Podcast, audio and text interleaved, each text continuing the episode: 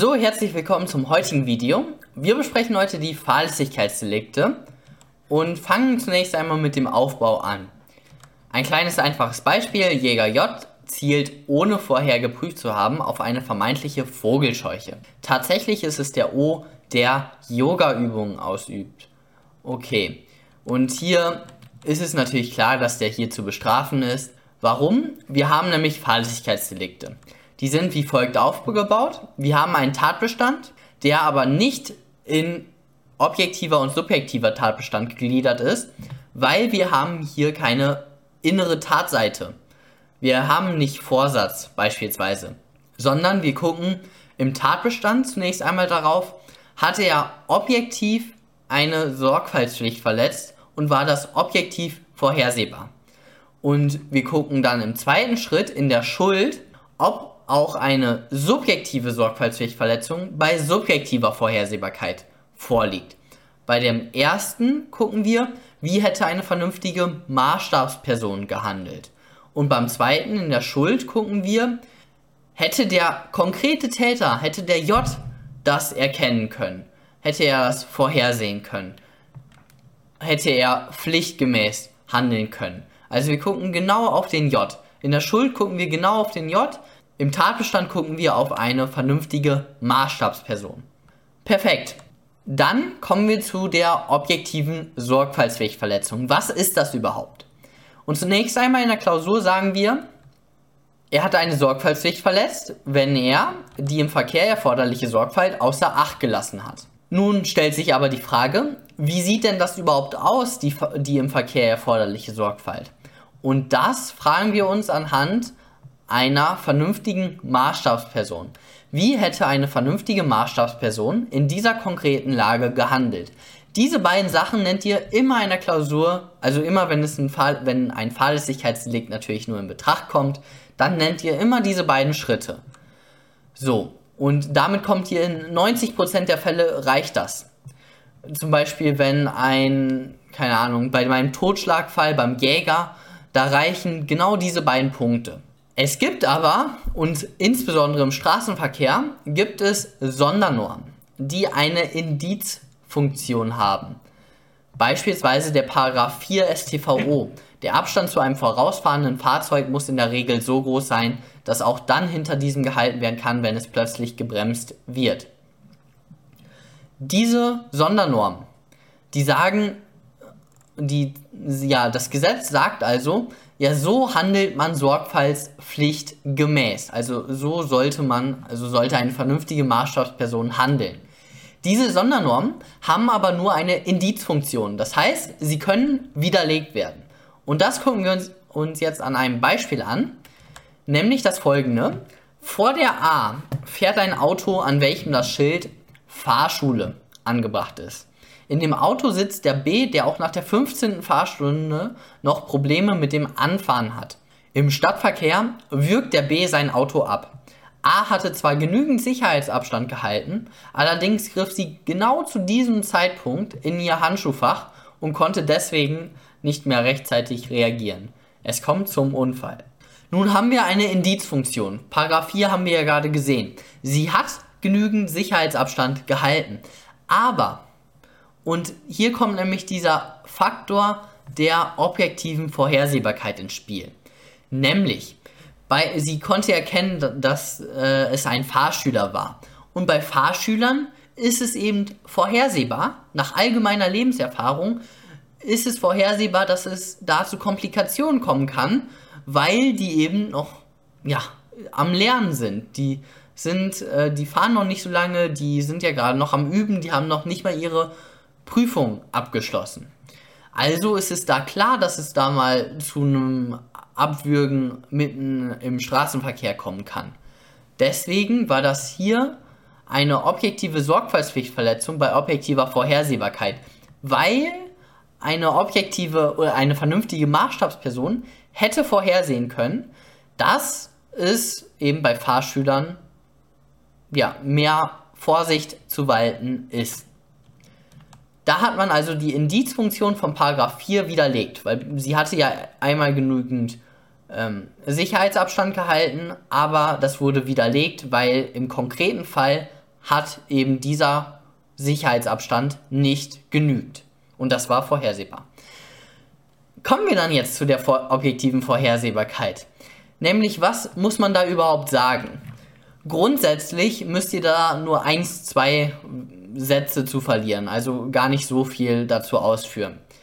Aber, und das haben wir gerade gesehen, bei diesen Sondernormen, da solltet ihr wirklich nochmal ein, zwei Sätze mehr zu verlieren.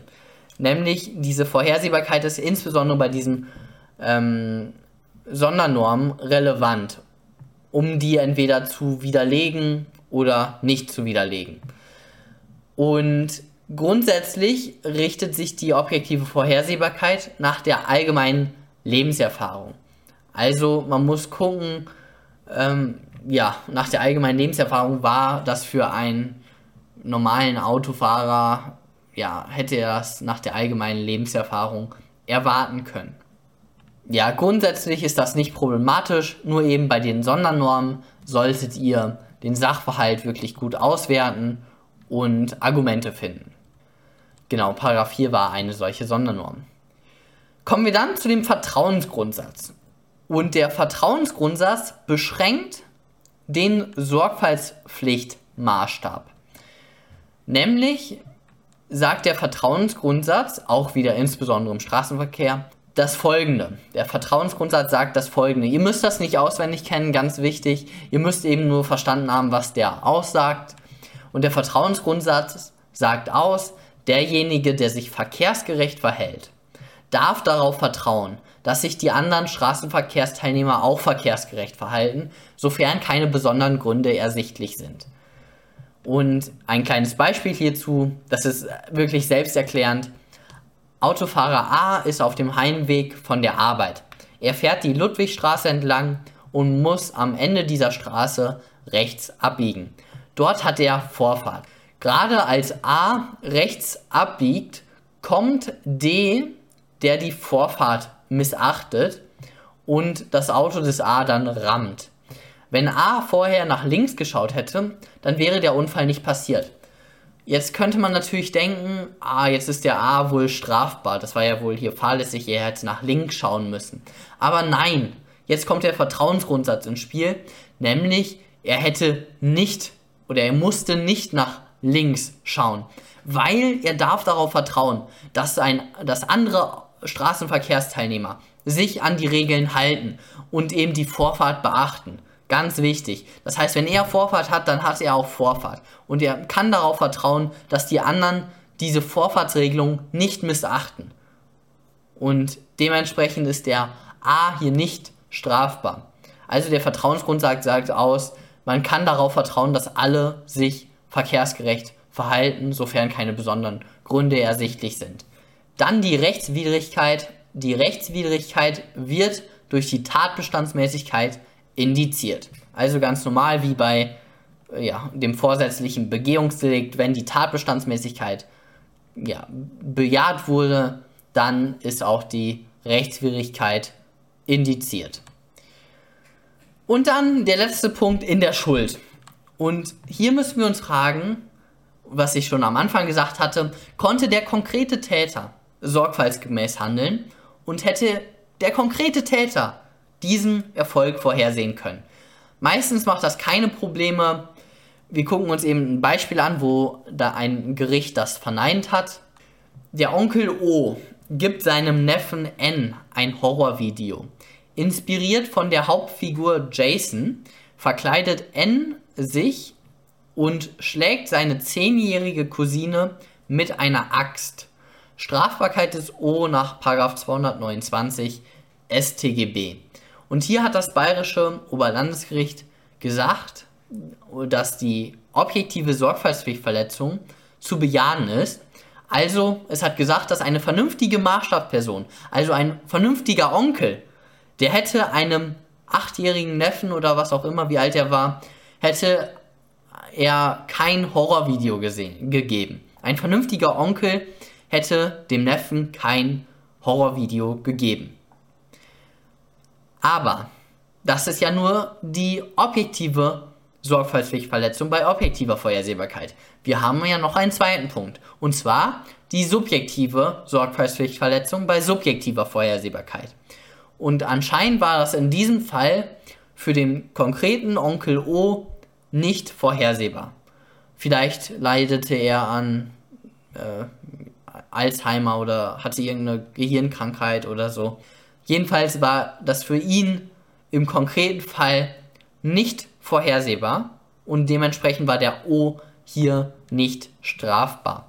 Wie prüft man jetzt Fahrsicherheitsdelikte in der Klausur oder insbesondere diesen Teil mit der Sorgfaltspflichtverletzung? Im ersten Schritt sagt ihr immer, ja, sorgfaltspflichtwidrig handelt der, der die im Verkehr erforderliche Sorgfalt außer Acht lässt.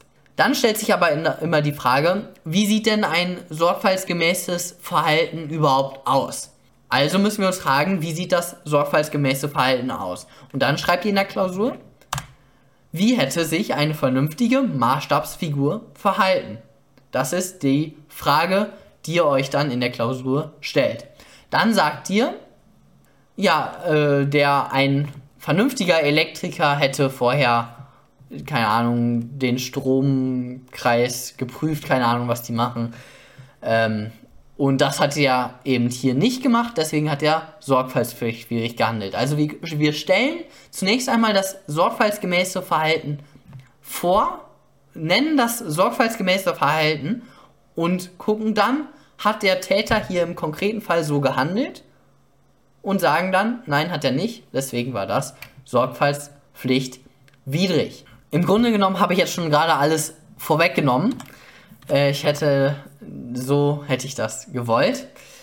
Also, wie ich gerade schon gesagt hatte, wie hätte sich eine vernünftige Maßstabsfigur verhalten? Also, wir stellen das sorgfaltsgemäße Verhalten heraus. Wir haben natürlich dann noch insbesondere, wenn es solche gibt, Rechtsnormen, die wir zu erwähnen haben, unbedingt im Gutachten. Und ansonsten könnt ihr natürlich immer mit der Gefahr argumentieren, je höher die Gefahr ist, desto höher sind auch die Anforderungen an die äh, Sorgfalt zu stellen.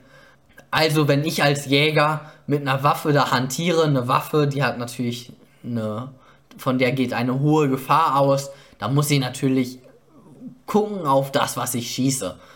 Deswegen, also mit Gefahr kann man immer gut argumentieren äh, und genau. Dann haben wir dann herausgestellt, wie eben eine vernünftige Maßstabsfigur sich verhalten hätte. Und dann gucken wir, wie der Täter sich verhalten hat und bejahen dann eben eine Sorgfaltspflichtverletzung oder nicht. Ein kleines Beispiel, Dachdecker D ist beauftragt, die Dachziegel abzubauen und neue Dachziegel zu installieren. D hatte sich gestern mit seiner Frau gestritten und ärgert sich über sich selbst und sein dummes Verhalten.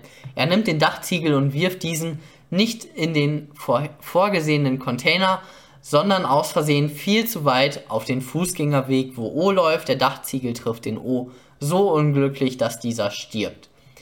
Nun, jetzt müssen wir, erster Schritt, wie hätte sich eine vernünftige Maßstabsfigur verhalten?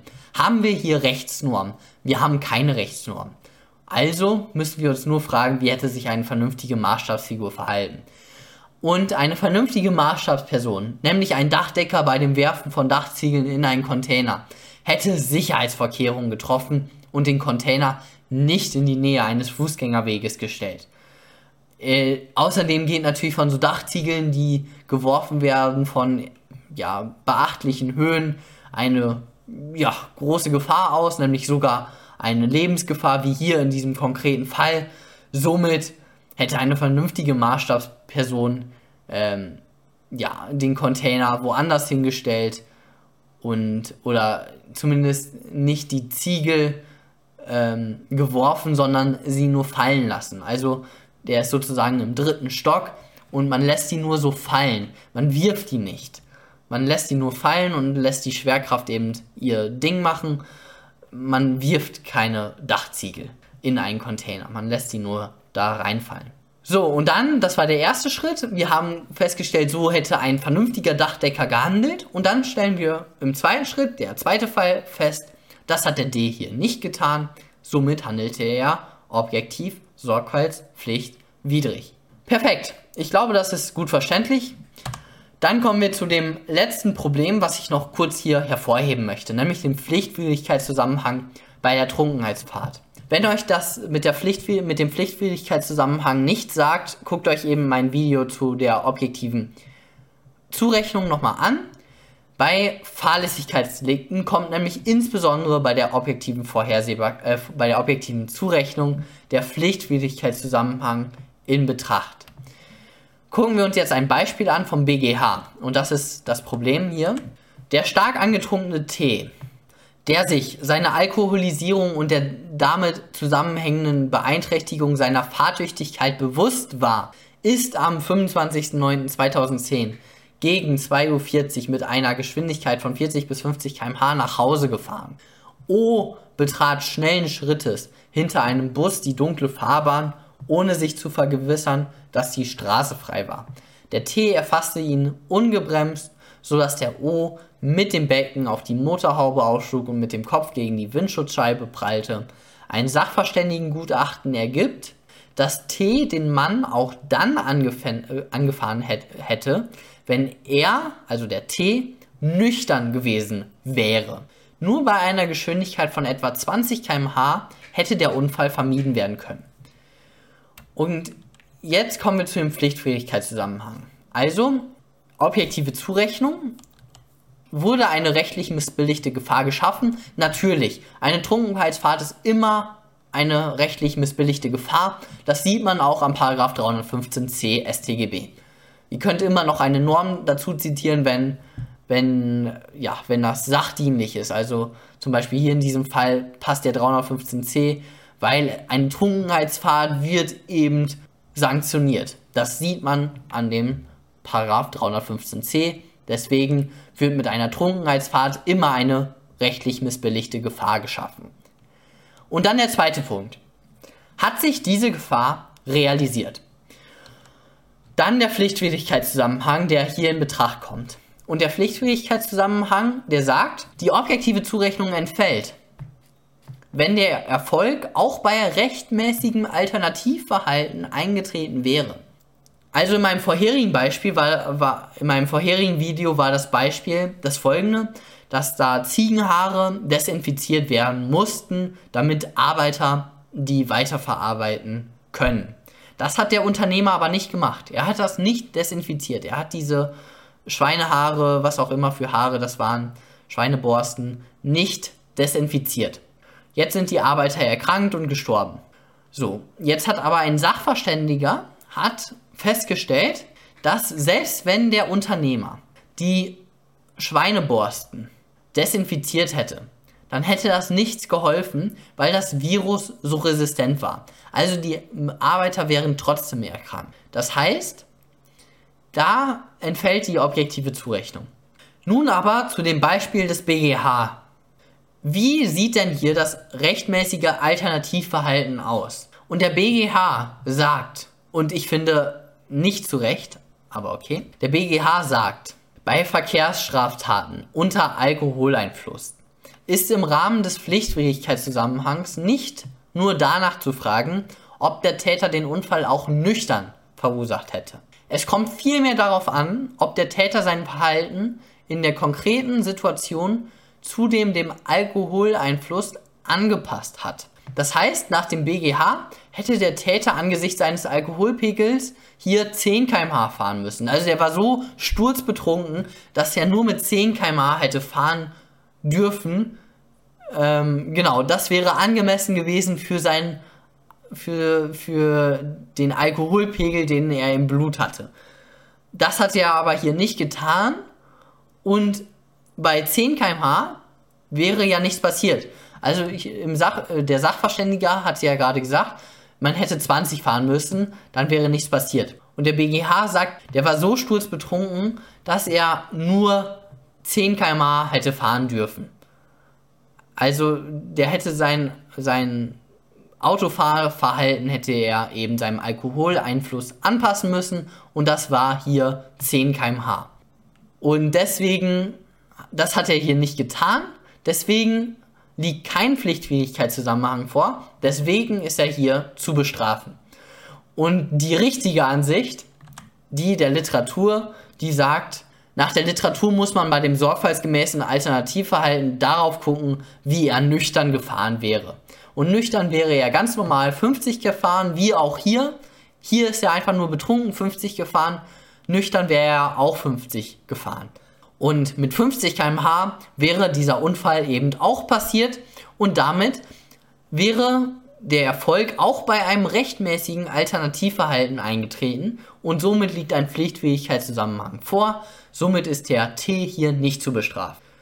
Also das sind die beiden Unterschied äh, Ansichten, solltet ihr mal gehört haben. Also BGH, der sagt, man muss sein Autofahrverhalten an dem Alkoholpegel anpassen.